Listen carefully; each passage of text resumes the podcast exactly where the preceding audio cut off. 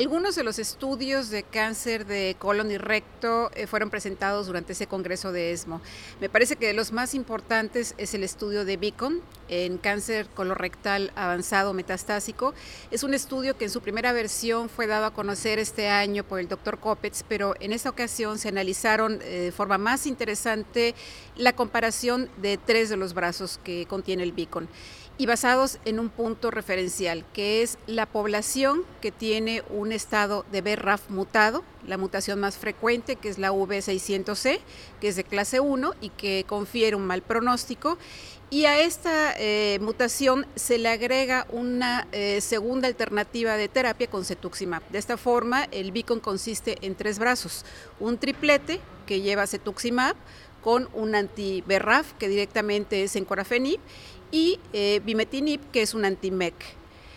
Eh, finalmente, esto se compara en contra del doblete, en donde no lleva el anti-MEC, y se compara en contra de una estándar clásico que es el folfire o irinotecan. Para efectos prácticos, este estudio es importante porque nos eh, demuestra que el triplete tiene un desempeño mucho mejor que el control en función del objetivo principal que fue la sobrevida global y de respuesta. Tiene una sobrevida global de 9 meses en contra de 5.4 meses del control con un HR de 0.52 y eh, las respuestas son alrededor de 25% comparativamente con eh, un 20% del, del doblete y un 6 a 8% del grupo control. Este estudio será seguramente una eh, forma ya de estándar nueva para pacientes que tienen BRAF mutado en cáncer de colon avanzado. En el terreno de la adyuvancia en cáncer de colon y recto también se dieron a conocer eh, resultados interesantes,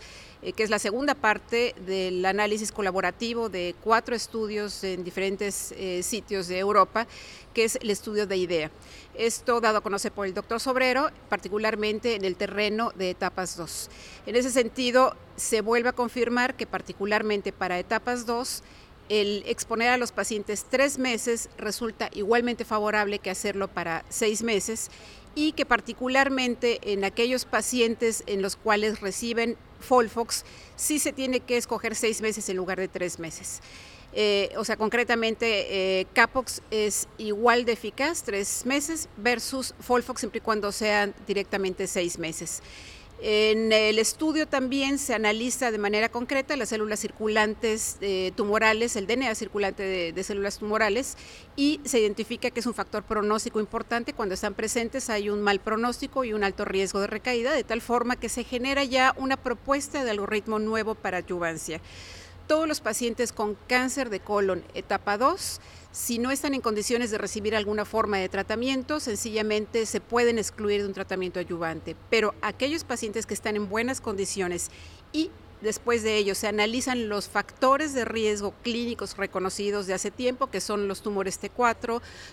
una eh, cosecha de ganglios inapropiada con menos de 10 a 12 ganglios, que es lo ideal, eh, grado 3, que es otro factor desfavorable. Cuando todos esos factores desfavorables están presentes, se prefiere dar un tratamiento sistémico de quimioterapia, que puede ser tres capox o tres meses de capox o en caso de que sea Folfox, seis meses. Para aquellos pacientes que eventualmente no tienen esos factores de riesgo clínico reconocido, se puede hacer el test de inestabilidad microsatelital y en caso de que esté presente, se debe de dar una forma de tratamiento, se debe dar, vigilar, perdón, y en caso de que esté ausente, se debe de dar tratamiento. Esa es la nueva propuesta por el doctor Sobrero, de acuerdo a los resultados nuevos de IDEA en cáncer de colon etapa 2.